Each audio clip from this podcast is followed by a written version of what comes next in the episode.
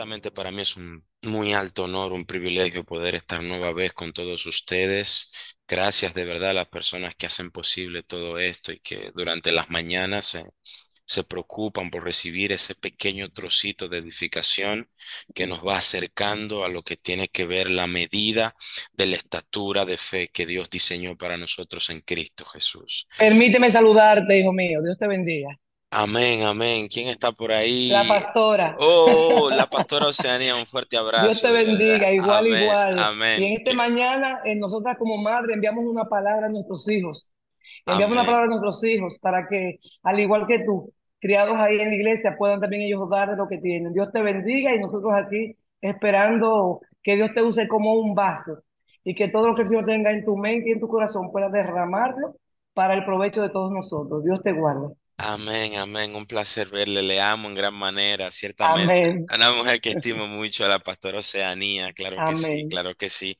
Eh, estamos muy agradecidos, ciertamente creemos que sí habrá un despertar provocado por mujeres que dirán que sus hijos le pertenecen a Cristo. Ciertamente creemos y nos unimos a esa declaración de la que hablaba la pastora Oceanía. Ciertamente todas las madres que están ahí, que han visto a sus hijos en un momento no agradable y piensan que quizá no hay más esperanza, creo que en esta mañana hay una palabra que nos va a anclar al entendimiento de que hay una confianza puesta en Cristo que abarcará, atrapará y va a absorber todo lo que de Cristo no sea. Amén. Así que, eh, sin nada más que decir, espero que nadie más se me haya quedado por saludar. De verdad, recibo un fuerte abrazo. Si alguien que está ahí, que se me pasó, le amo. eh, para mí es un grato honor y créame que le tengo pendiente en nuestro corazón. Mire, eh, el Señor puso un tema. En mi corazón, tan pronto nuestra hermana, creo que se llama Regina, me escribió no recuerdo el nombre. Bueno, el Señor puso en mi corazón un, tema. Yo le pedía dirección a Dios para poder hablarle a ustedes y ah, Dios me hablaba acerca de, de lo que es la confianza en su Hijo amado Cristo. Eh, cuando nosotros hablamos de la confianza en Cristo, tenemos que tener presente que la confianza es algo que nos cuesta mucho hacer, porque la confianza solo se puede practicar desde la naturaleza que en Dios recibimos, que es la naturaleza de nuestro amado Cristo Jesús. Las personas que son capaces de confiar en otros son aquellos que han puesto por práctica la vida indestructible de Cristo. Por eso usted puede darse cuenta que todo aquel que no está en Cristo, lamentablemente le costará mucho confiar. Por eso, cuando hablamos de confianza, tenemos que definir a qué la Biblia le llama confianza. Quizá usted tiene eh, diversos significados acerca de lo que significa confianza, usted puede describirla como usted quizá entiende, pero tenemos que ver a la luz de las escrituras a qué se refiere la palabra de Dios con el término confianza. Por eso, cuando hablamos de confiar, hay varios términos que definen la palabra confiar, hay unos términos que están en el hebreo y en otros en el griego, pero me interesa trabajar la definición del hebreo de qué significa la palabra confianza. Y esta palabra, quiero que usted entienda, la palabra confianza viene del hebreo chakat o kasot, que esta significa confiar en, esperar en y hacer refugio en. Y en todos los escritos que están en hebreo, Podemos entender que los salmistas, todos los escritores que en un momento quisieron dar a conocer su confianza, utilizaban la palabra chakat, que significaba hacer refugio en. Por eso usted puede entender que en el Salmo 62, versículo 8, la escritura declara, confía en Él en todo tiempo. Usted puede ver que este versículo inicia con la palabra confía en. Él en todo tiempo, oh pueblo, derrama delante de él vuestro corazón. Y este versículo termina de la siguiente manera, Dios es nuestro refugio. Aquí el salmista te está dando una palabra que más adelante él define para que tú entiendas. Dios siempre ha querido que pongamos nuestra confianza en él para que entendamos que él es nuestro refugio. ¿Qué significa refugio? Cuando hablamos de refugio estamos hablando de lugar seguro. Cuando hablamos de refugio estamos hablando de nuestro lugar donde nada nos va a acontecer Y si te acontece dentro del refugio, tienes esperanza de que vivirás. Por eso es que cuando dan aviso a grandes tormentas, cuando dan aviso a una gran alerta, algún fenómeno natural, las personas habilitan lugares refugio. Por eso usted ahora entiende que los lugares refugio son lugares donde el fenómeno y la tormenta no te alcanzará. Y si te alcanza, no te destruirá, llegará más leve. Y esto es lo que Dios ha querido darse a conocer en el tiempo. Dios hoy te está diciendo en esta mañana, a ti mujer de fe, pastores que están ahí escuchándonos, que Cristo es nuestro lugar seguro. Cristo es nuestro refugio. Dios preparó un refugio y le puso como nombre Cristo. Dios no te está diciendo que el refugio se llama la maternidad de los Minas. Dios no te está diciendo que el refugio se llama eh, el, el parque fulanito de tal. Dios te está diciendo que el refugio se llama Cristo. Por eso, cuando hablamos de tener refugio, tenemos que tener pendiente de que nosotros no estamos eh, exonerados de momentos difíciles. Por eso usted puede ver que la palabra de Dios en Efesios habla de que revestidos con la armadura de Dios, pero ¿para qué revestidos con la armadura de Dios? Para cuando llegue el día malo. Lo dice la palabra de Dios. O sea, el día malo existe, pero una cosa es estar en el día malo y otra cosa es atravesar el día malo con Dios. Pueden haber momentos difíciles, pero no momentos difíciles sin Dios, porque Dios preparó un refugio llamado Cristo. Por eso, cuando yo entiendo que Cristo es mi refugio, yo puedo entender que ahora mi dependencia total le pertenece a Dios.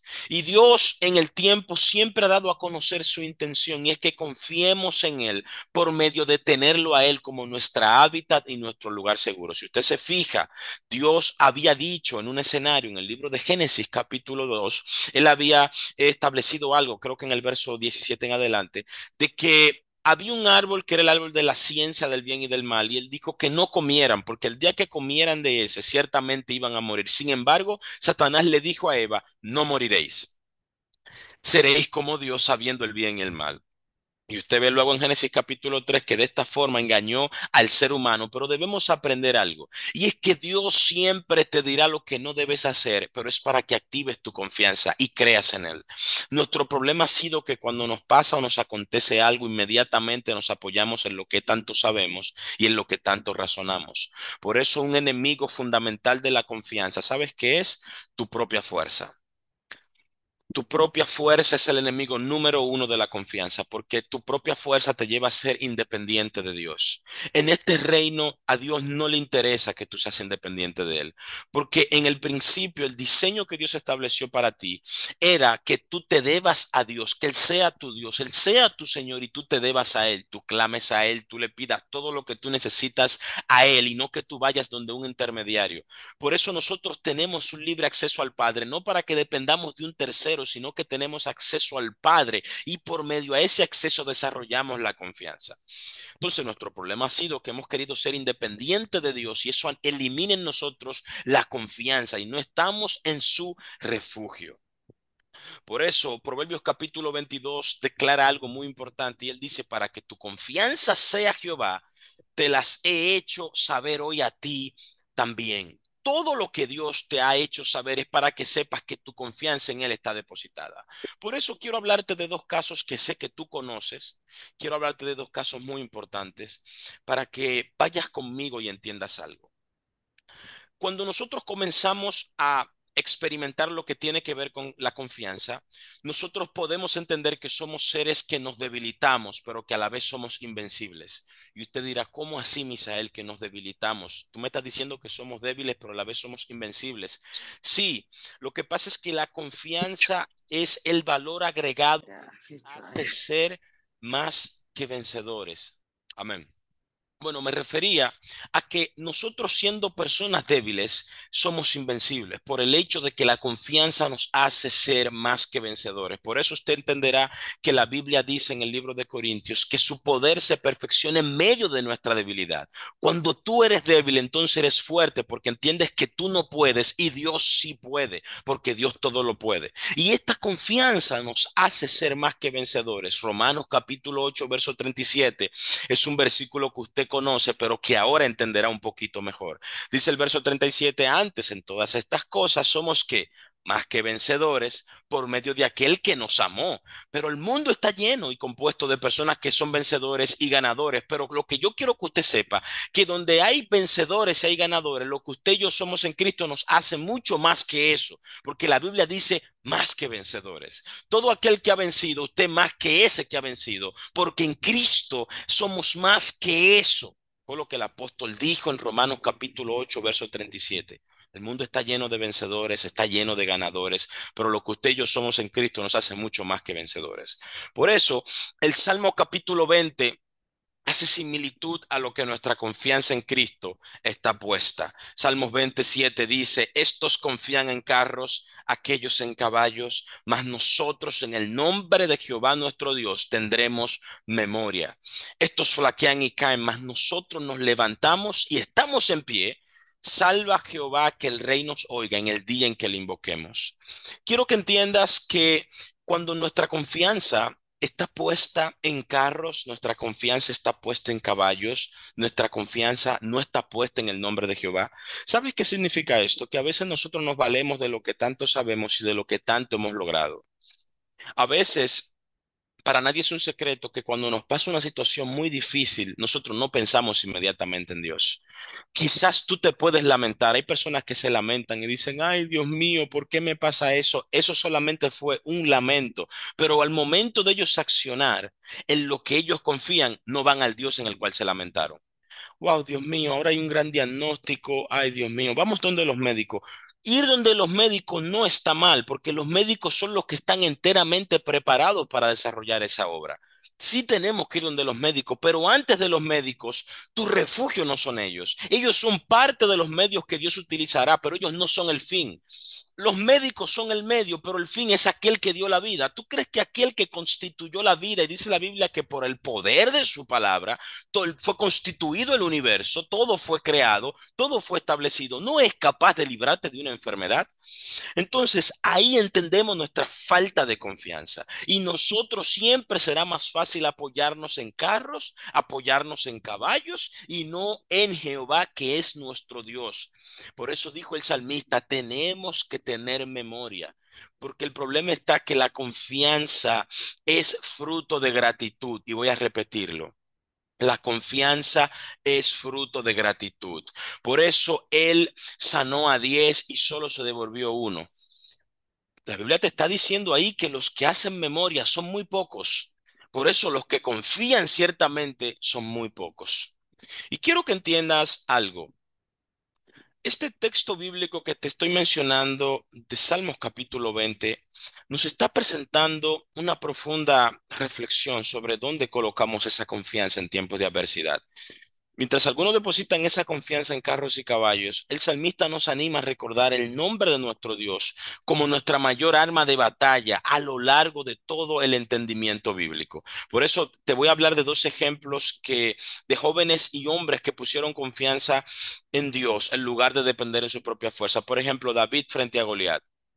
Para nadie es un secreto que David era un joven pastor que se enfrentó a Goliat, pero ¿quién era Goliat? Goliat era un gigante temido por todo el ejército de Israel, mientras que Goliat confiaba en su fuerza y en toda su armadura. Cada vez que la gente veía a Goliat, veía a Goliat como un varón de guerra, un varón enteramente preparado que emitía mucho miedo e infringía temor a sus enemigos.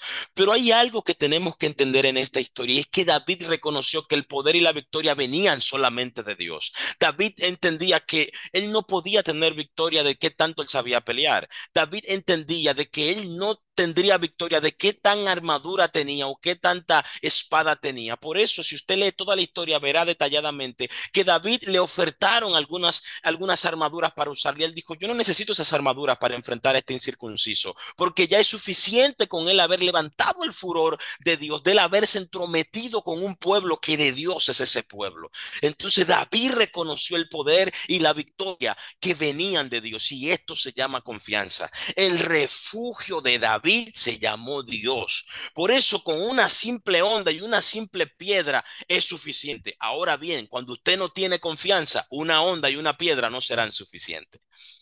Por eso yo quiero que usted entienda que los que tienen confianza en Dios, lo simple será más que suficiente.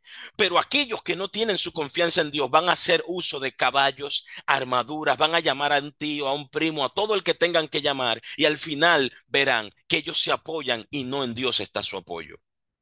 Por eso cuando David derrotó a Goliat con una simple onda y una simple piedra, demostró que la confianza en Dios es más poderosa que cualquier fuerza humana. Pero esto David lo entendió, porque David lo vivió. David no aparentó usar una pequeña onda y darle la cabeza. David derrotó y le dio la cabeza de aquel gigante como alimento a las aves. Entonces, ese ejemplo ahí queda bien claro de lo que es poner en práctica nuestra confianza. Otro ejemplo que quiero ponerte es Josafat cuando estaba ante los ejércitos enemigos. En Segunda de Crónicas, capítulo 20, usted puede ver toda la historia, pero quiero resumírtela para que entiendas un poco. Por eso, cuando Josafat entró en la amenaza de esos ejércitos que venían contra Judá, estos ejércitos, para nadie es un secreto, que eran los ejércitos de Moab, los de Amón y los amonitas, eran tres ejércitos totalmente enemigos que Dios le había prohibido a ellos que se quedaran con ellos. Pero dice la Biblia, me llama la atención algo, y es que la Biblia dice en Crónicas, Segunda de Crónicas 23, que entonces él tuvo temor. Y Josafá humilló su rostro para consultar a Jehová e hizo pregonar ayuno a todo Judá. En el día que temes, en el día que tú te sientas un poco temeroso, eso es normal, pero el temor llega para que actives tu confianza y el temor se ha disipado. El problema es que cuando llegue el día de nuestra adversidad, nos quedamos en la etapa inicial. Llegó el temor y no confiamos. Aquí dice la Biblia que a Josafá le llegó temor y él humilló su rostro para consultar a Jehová. Y dice la Biblia que cuando él los reunió a todos, dice que ellos se reunieron para pedir socorro a Jehová. Y también las ciudades de Jehová vinieron a pedir ayuda. Yo vine a hablar con alguna mujer que se encuentra aquí conectada. Tengo para decirte que si ya el temor llegó a tu puerta, es para que tú pidas socorro a Jehová. Si el temor y el miedo llegó a visitarte, quiero que entiendas que llegó a visitarte para que hagas uso de la confianza que tienes en Dios. Quiero que entiendas que esa mala noticia llegó para que tú pidas socorro a tu Dios, para que tú vayas a tu lugar seguro que es Cristo, porque Josafat también lo visitó. Y dice la Biblia que Josafat comenzó a orar a Dios y dijo, Señor, tú sabes que en nosotros no hay fuerza contra gran multitud. Que tú le digas al Señor que tú no puedes es normal porque no te toca a ti.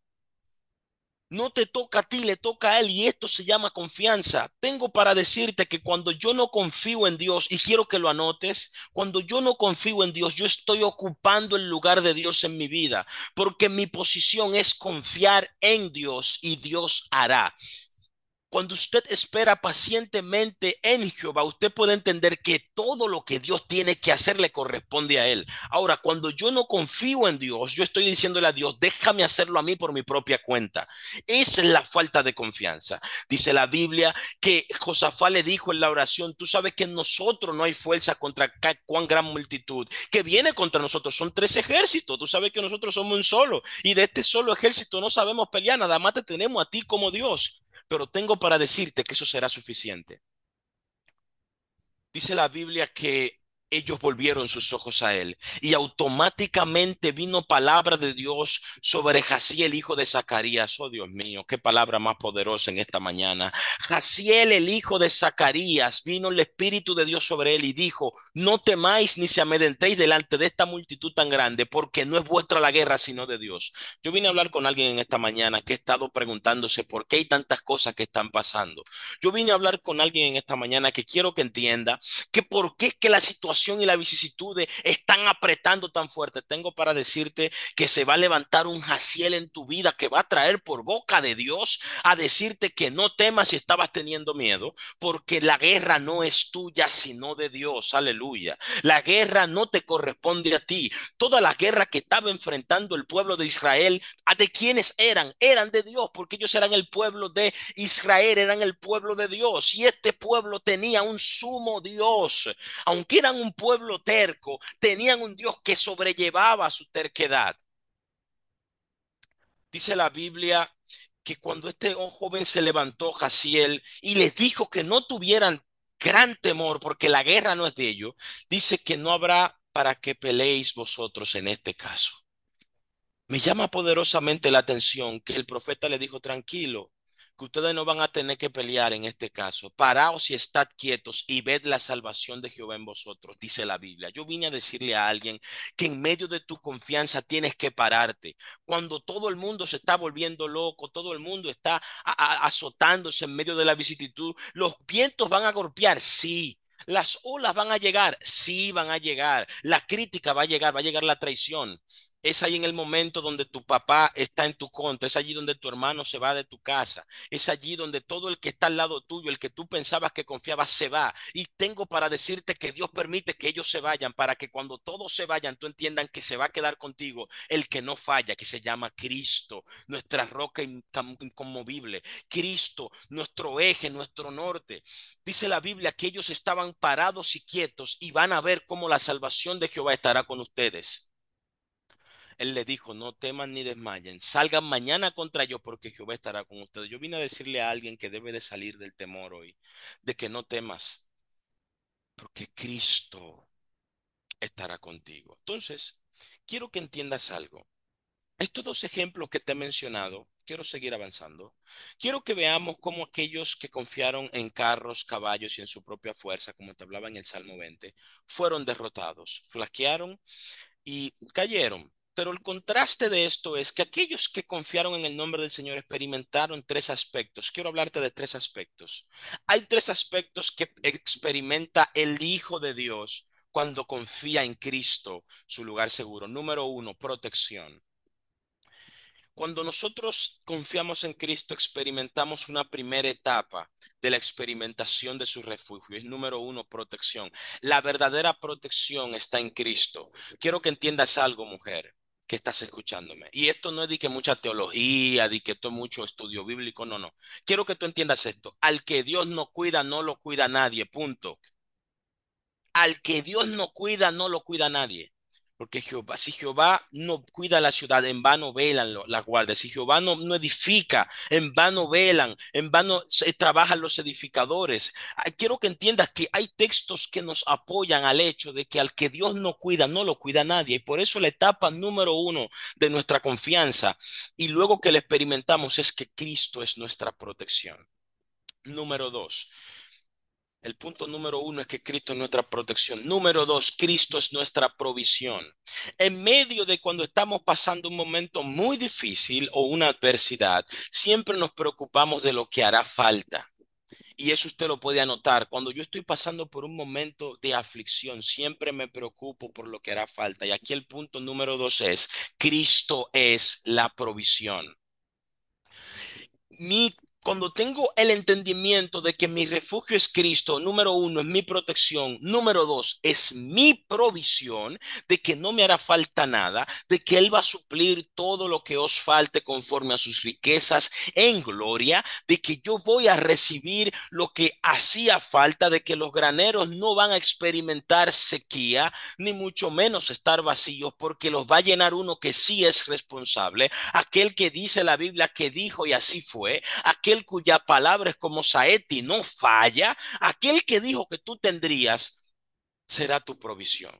Esa es la etapa número dos de cuando tú experimentas el refugio de Cristo, tu, tu confianza en Cristo. Él es tu provisión. Y número tres, recibes victoria divina. Voy a repetir los tres de manera secuencial. Cuando yo experimento mi confianza en Dios, que es Cristo mi refugio, número uno, experimento su protección. Número dos, su provisión. Y número tres, victoria divina. ¿Por qué victoria divina? Porque Dios hará que tengas victoria de manera sobrenatural, como nunca antes lo habías experimentado. Dios se encargará como hizo con Josafat, Dios se encargará como hizo con David, donde no había manera humana. Usted sabe que humanamente hablando no había manera de que David pudiera ganarle a Goliat, pero llegó una victoria historia divina que se entronó en la historia de David y cambió todos los parámetros hasta nuestros días. Por eso tengo para decirte que cuando ya no hay oportunidades, Dios dice, llegó la victoria divina que va a traer la oportunidad que hacía falta. Alguien debe entender lo que estoy hablando y en el espíritu hay alguien allí que debe de atrapar esta palabra, que cuando Cristo está puesta mi confianza en él, que Cristo es mi refugio, tengo número uno protección, número dos provisión y número tres victoria divina. Por eso, En nuestras vidas a diario enfrentamos ese tipo de desafíos y dificultades que van a requerir de que la victoria divina irrumpa en nuestro día a día. Pero quiero que entendamos quiero que entendamos que sí nos veremos tentados. Cuando hablamos de tentación en el grado de calidad de confianza, algo que podía tentar nuestra confianza en Dios serían nuestros propios recursos, nuestras propias diligencias fuera de la voluntad de Dios, nuestras propias habilidades. Por eso es que las soluciones humanas pueden hacer algo momentáneo, pero la solución eterna que proviene de Dios esa solución eterna le pone fin a toda crisis. Lo que corta la hemorragia y el problema es esa solución eterna que viene de Cristo. Por eso nuestro manual de vida, que es la palabra de Dios, nos recuerda que nuestra verdadera confianza debe estar puesta en nuestro Señor. Por eso, al igual que David, al igual que Josafat, ellos hicieron algo en común. Y hay un tercer escenario que quiero mencionarte. Está en Segunda de Crónicas capítulo 32 su versículo 7. Eh, digo los, los textos así rápido porque sé que ustedes tienen una grabación y más adelante pueden, para aprovechar bien el tiempo, pueden volverla a escuchar, pueden volverla a retroalimentar y pueden estudiar esos escenarios. En Segunda de Crónicas capítulo 32 versículo 7 hay un texto que quiero explicarte allí de un escenario, un tercer escenario, y dice la palabra de Dios de la siguiente manera, esforzaos y animaos, no temáis. Aquí de nuevo usted vuelve a leer el temor. Porque que usted sienta temor en un momento de adversidad es normal. Lo normal es que usted se quede teniendo miedo. Eso es lo normal. Que usted sienta temor, sí, eso es normal, porque usted no depende de usted mismo, usted depende de Dios. El temor, en la adversidad, el temor juega un papel muy crucial y es para que tú entiendas que tú no puedes. Por eso cuando te dan la noticia te asustas. Por eso cuando te dicen que está pasando algo, te atormentas. Pero es para que ese tormento y ese temor te lleve a clamar como viste que hicieron los hombres de Dios, tanto Josafat como David. Mira qué hizo este hombre de Dios aquí. Dice en el verso 7, esforzaos y animaos, no temáis, ni tengáis miedo del rey de Asiria, ni de toda la multitud que con él viene. Wow porque más hay con nosotros que con Él. Pero dice el verso 8, con Él está el brazo de carne. Alguien debe entender lo que está diciendo la Biblia aquí. Con Él está el brazo de carne, más con nosotros está Jehová, nuestro Dios, para ayudarnos, número uno, y número dos, pelear nuestras batallas. Dice la Biblia, y el pueblo tuvo confianza en las palabras de Ezequiel, rey de Judá. Dios mío, no tengo todo el tiempo para leerte todo lo que dice aquí, pero te dejo de tarea que leas el capítulo 32 completo para que veas lo que hicieron Ezequías y, Isaías, que tuvieron que entrar en oración, porque para nadie es un secreto que Sennaquerí que era el rey de Asiria, venía de no haber perdido ninguna batalla, era el ejército más temible, dice que tenía sitiada toda la ciudad. Anteriormente, cuando un ejército sitiaba una ciudad, es que ese ejército agarraba y, ponía todo su ejército alrededor de esa ciudad y nada entrada, nada entraba y nada salía. Cuando una ciudad estaba sitiada, nada podía entrar y nada salía. Entonces nadie podría hacer comercios, nadie podía comprar, nadie podía salir a buscar. ¿Usted está entendiendo esto? Le cortaron las fuentes de posibilidad, le han quitado todo lo que era el suministro. Entonces, quiero que usted entienda, cuando algo estaba sitiado, estaba a punto ya de ser destruido, porque ya los que entraban con comida no entraban con comida. Si compraban algo afuera y tenían que salir a buscarlo, no podían porque estaban sitiados. Eso hizo el rey de Asiria. Y el tenía gran miedo, pero Ezequías, dice la Biblia, le dijo, con ellos está el brazo de carne, mas con nosotros está Jehová. Esto es poner a Cristo como mi refugio. Alguien debe entender lo que estoy hablando en esta mañana. En medio de tu momento difícil, recuérdale la adversidad, mas con ustedes está el brazo de carne. Conmigo está el brazo de Jehová. Por eso usted tiene que entender que Jesús ya en los evangelios comenzó a traer verdades eternas muy contundentes diciendo, no se preocupen si ustedes están bajo problemas difíciles. Yo prometo estar con ustedes los días y hasta el fin. Él prometió estar con nosotros y esta es la confianza que tenemos en Él. Dice la palabra de Dios, que si pedimos alguna cosa conforme a su voluntad, Él es fiel y nos escucha. Esta es la confianza que yo quiero que tú tengas en Él, la que dice las escrituras. Debe haber alguna mujer que se levante hoy en pie de confianza y entienda, número uno, quién es su refugio. Tu refugio no es un lugar, tu refugio es un alguien. Tu refugio no es un algo, tu refugio es una persona y esa persona es Cristo. Cuando Cristo es tu refugio, te vas a dar cuenta que tu refugio es el único refugio que dará la cara por ti, que tu refugio es esa persona que va a venir y va a activar provisión a tu favor. Por eso quiero que entiendas, Ezequías hizo uso de tres aspectos importantes, te los voy a mencionar. ¿Cuáles fueron los aspectos de los cuales Ezequías hizo uso? Número uno, oró. Ezequías oró. Dice la Biblia que Ezequías se postró inmediatamente, vio que este ejército venía a él. El hombre de Dios que tiene a Cristo como refugio, a Cristo como confianza, número uno, primero ora. Eso es lo primero que hace a veces nosotros no oramos, para nadie es un secreto que es mentira, nosotros no oramos cuando nos llega un momento difícil. Comenzamos a pensar qué tan grande es ese problema que nos ha visitado, comenzamos a pensar qué tan grande es la dificultad y en algunas ocasiones hasta nos vimos como destruidos. Pensamos ya hasta en nuestra destrucción y no pensamos en una victoria que ya Dios tiene preparada para nosotros. Por eso, Ezequías es un ejemplo de lo que vino a acontecer aquí. Número uno, debemos primero orar. Número dos, confiar en su palabra. Número tres, depender de su poder. Pero el punto número dos dice confiar en su palabra. Voy a repetirlo los tres de nuevos. Nosotros debemos tener pendiente tres aspectos. Número uno, orar. Número dos, confiar en su palabra. Y número tres, depender de su poder. ¿Por qué confiar en su palabra? Porque en ella está escrito lo que Dios dijo de nosotros. Si tú hicieras memoria de los escritos que están en la Biblia, cuando llegue el día difícil harás como dijo Ezequiel, mas con ellos está el brazo de carne y con nosotros está Jehová. Esas son las herramientas que te ayudan en medio de la adversidad. Y número tres, depender de su poder es tú saber que en ti opera un poder mayor, que es el poder del Espíritu Santo que opera, orbita y está en nosotros. Quiero avanzar para ir finalizando. Y es que cuando nuestra confianza está en Dios, podemos estar seguros de que Él nos levantará, nos sostendrá y nos guiará hacia la victoria. En medio de tu día malo, Dios te garantiza que si tú confías en Él, número uno, Él te traerá levantamiento, Él te levantará. Número dos, no solamente te va a levantar, te va a sostener, porque hay personas que se levantan, pero ellos se levantan con su propia fuerza y luego se caen de nuevo. Por eso usted ve que hay personas que supuestamente se levantan. Y aquí levantarse tiene que ver con abandonar una conducta. Hay personas que abandonan conducta por seis meses y luego de ahí vuelven de nuevo a la misma conducta que estaban. ¿Y qué significa esto? No es que no fue un levantamiento genuino, lo que pasa es que fue un levantamiento, pero fue un levantamiento y no se sostuvieron. Ellos se levantaron, pero no hallaron apoyo para sostenerse. Por eso Cristo es el único que cuando te levanta, lo próximo que hace es que te sostiene. Pero eso no queda ahí. Cuando Cristo te levanta y te sostiene, lo próximo que hace es que te provee guianza. Por eso a todo el que Dios levanta y luego lo sostiene, lo guía.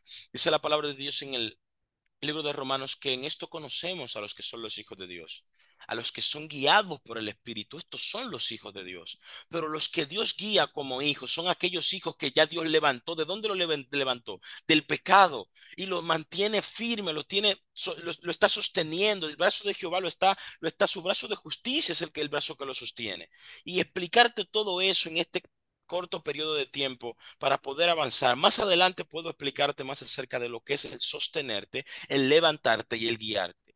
Pero quiero que entiendas que en tiempos de adversidad tenemos que eh, hacer memoria, recordar, reconocer que nuestra confianza no debe estar puesta en recursos terrenales, sino en aquel que es poderoso y fiel para hacer cumplir la victoria que Él nos prometió. Por eso, uno de los términos o de sinónimos que podemos utilizar para confianza es fe. Porque a través de la fe en Dios encontramos también tres aspectos muy importantes y es número uno, fortaleza, Número dos.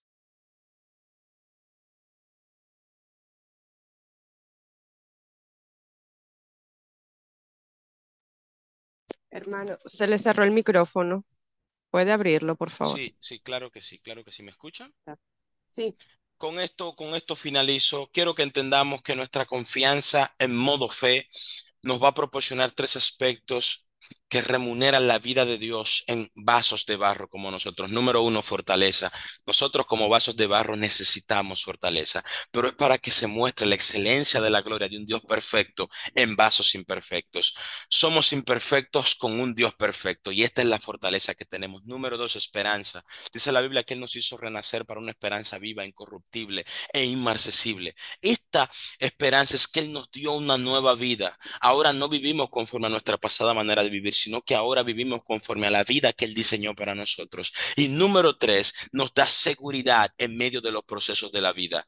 Dios no va a detener los procesos. Los procesos van a continuar, pero Él te va a dar seguridad en medio de ellos. Son tres aspectos que gobiernan en la vida de confianza. Por eso, quiero que entiendas en esta mañana que nuestras vidas reflejan una confianza inquebrantable en el Señor para que otros puedan ver su poder y gloria manifestado en todos nosotros. Amados del Señor, es la palabra que el Señor me dio para ustedes en esta mañana. Espero que la fe y la confianza de alguna mujer allí o de alguno que esté entre nosotros haya sido fortalecido. Ten presente que los momentos difíciles estarán, pero por encima de los momentos difíciles Él prometió estar con nosotros. Amén.